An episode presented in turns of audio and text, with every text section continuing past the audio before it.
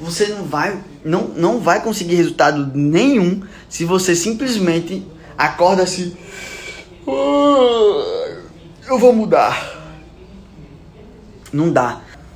O que acontece, gente? Eu desenvolvi uma fórmula para ajudar vocês nisso. Qual a fórmula? Ação massiva é igual o custo de não fazer menos o custo de fazer. O fato é, o custo de não fazer está muito baixo e o custo de fazer está muito alto. Por isso que gera preguiça, por isso que gera procrastinação. Nessa fórmula aqui, ação massiva é igual a 5 menos 8. Aí o que é que vai dar a resposta de Pedro? Menos 3.